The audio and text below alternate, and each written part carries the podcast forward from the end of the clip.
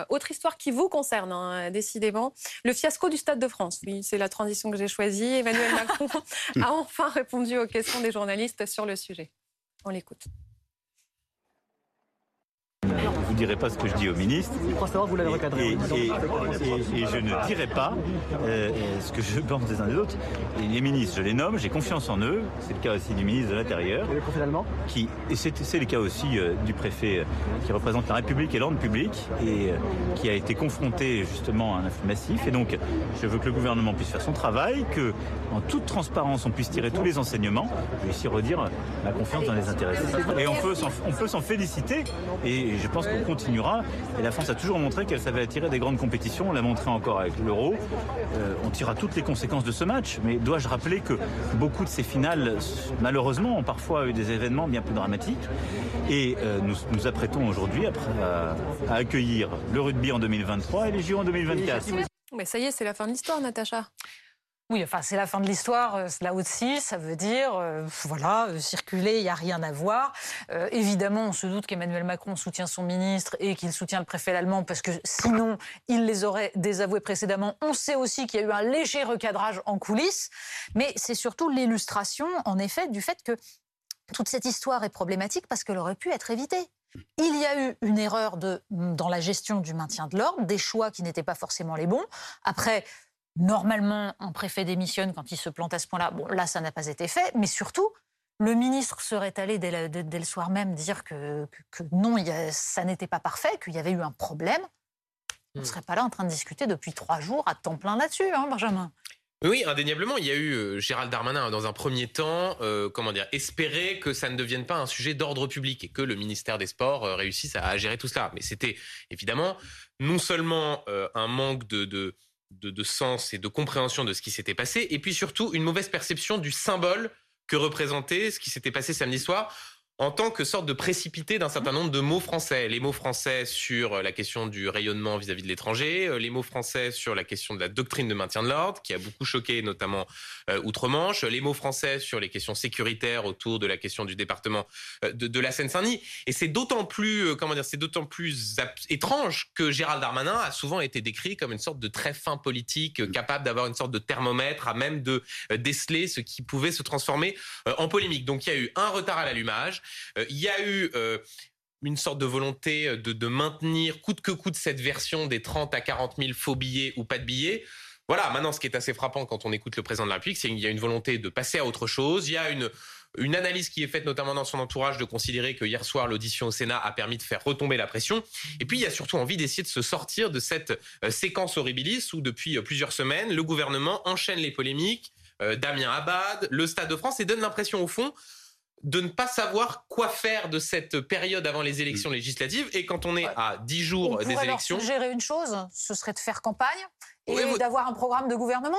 ça, pourrait aider. Mais hein, vous avez tout à fait raison. Et au fond, cela correspond à, l'idée qui existe en ce moment, qui est que Emmanuel Macron ne sait pas, ou du moins n'arrive pas à montrer ce qu'il veut faire de ce début de second quinquennat. Et le risque derrière, c'est que tout cela se paie euh, aux élections, alors que pour rappel, dans les quelques sondages que l'on commence à voir, l'hypothèse d'une majorité relative pour Emmanuel Macron n'est plus à exclure. Ce n'est pas la plus probable, mais elle n'est pas à exclure. John Henley, euh, comment vous traitez cette histoire au, Guardian? C'est-à-dire que hier, vous avez entendu le petit mea culpa de Gérald Darmanin. Petit, mais quand même, ça reste un mea culpa. Est-ce que ça suffit à apaiser? Euh, bah, je pense qu'il y a pas mal de supporters de Liverpool qui veulent euh, tout simplement la tête de Gérald, Darmanin euh, et qui, l'accusent de, de, de, de, mentir en fait.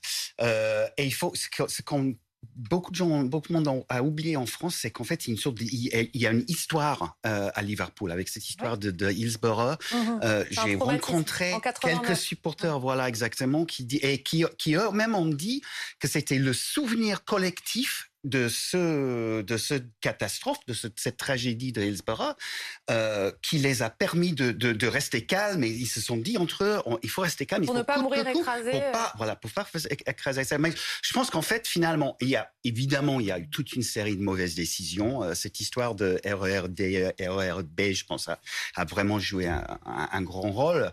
Euh, je pense qu'il y avait une attitude euh, de la police française qui envers, euh, qui, ils ont mis un peu euh, tous les supporters anglais euh, dans le même dans le même panier. Hooligan, euh, voilà, supporters de l'équipe d'Angleterre, pas du tout la même chose. Mais surtout, ce qui a choqué, c'était ces images de de, de, de, de gaz lacrymogène contre des enfants, contre les familles, etc.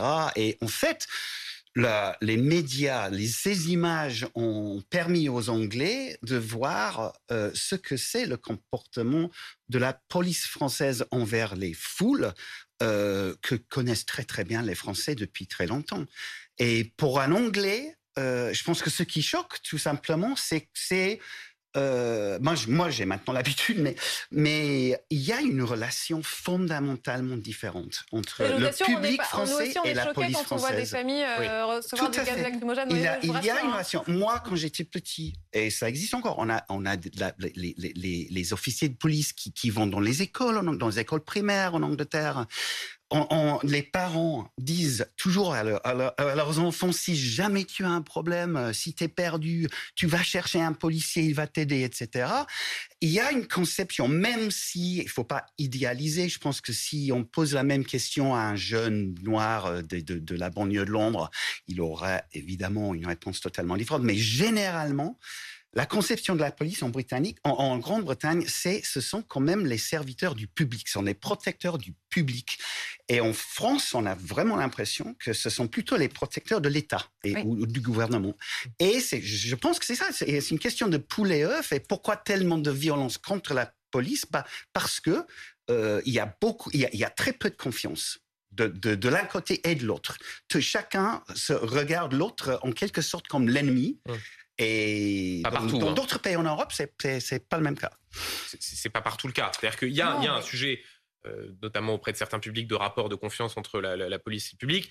Quand on regarde les sondages, malgré tout, et quand on interroge les Français, il y a malgré tout une confiance assez élevée euh, vis-à-vis de la police euh, et, des gendarmes. Ça baisse vrai, légèrement. Benjamin, mais d'abord ça baisse, et ensuite il y a eu des moments de crispation. Vous avez raison. Je pense que les, gilets jaunes ont fait partie de cela, et en effet, le, la, votre remarque est tout à fait juste. La question de savoir quel est le rôle de la police.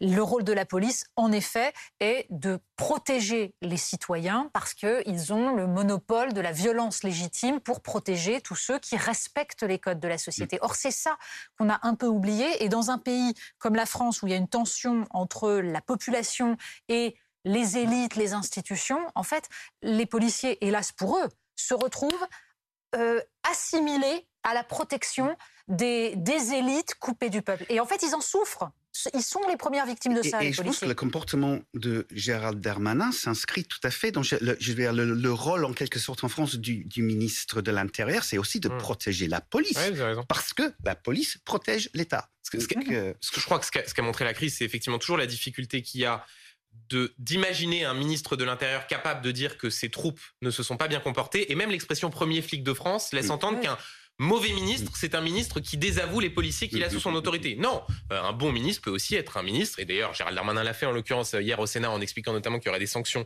euh, pour, pour certains. Ça, c'est le premier élément. Et le deuxième élément, c'est qu'il y a effectivement, on a tendance à avoir l'impression en France qu'il y a une chape de plomb sur le débat autour de la doctrine de maintien de l'ordre. Parce qu'il y a le sujet rapport police-population et il y a aussi le sujet de savoir en France comment on gère les foules. Avec souvent un amalgame qui est fait euh, notamment par les, défenseurs ardu de, des policiers qui considèrent dire si vous critiquez la doctrine du maintien de l'ordre, c'est qu'en fait que vous dites que vous critiquez la police et que vous êtes anti-police. Non, on peut très bien soutenir la police et pour autant considérer que Didier Lallemand, dans ses schémas, aussi dans la façon dont il est arrivé au pouvoir, c'est-à-dire en, enfin au pouvoir à la préfecture de police, en succédant à Michel Delpech, parce que précisément il considérait que non pas c'était laxiste sous Michel Delpech, mais qu'en tout cas ce n'était pas suffisamment efficace. Donc peut-être aussi ce qui s'est passé au Stade de France, et d'ailleurs c'est reconnu à demi-mot par Gérald Darmanin, notamment concernant l'usage des gaz lacrymogènes, peut aboutir à un débat sur la façon dont il faut euh, gérer les foules. Et espérons qu'au moins ça ait servi à cela, notamment dans les, les prochains événements sportifs qui auront lieu d'ici, euh, mm. notamment aux Jeux Olympiques. c'est vrai qu'Ulysse, euh, on, pense aux Jeux Olympiques. Est-ce que la,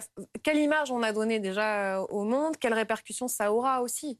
Ben C'est un désastre sur le plan de l'image. Et la France va avoir du mal à rétablir les choses. Euh, évidemment, ça tombe mal, mais en même temps, euh, les premières grandes manifestations, c'est-à-dire la Coupe du Monde de rugby et ensuite les Jeux Olympiques, sont dans dans, dans 2023-2024. Dans un an et, et dans trois ans. Donc euh, ça, ça, laisse un peu de temps pour digérer tout ça et réparer, essayer de réparer les morceaux qui ont été cassés. c'est vrai que l'attitude du ministre, finalement, était ingérable et intenable. Et donc, c'est vrai que peut-être qu'en Grande-Bretagne, il aurait dû démissionner, je ne sais pas. Non Il y a dix ans, peut-être. Oui.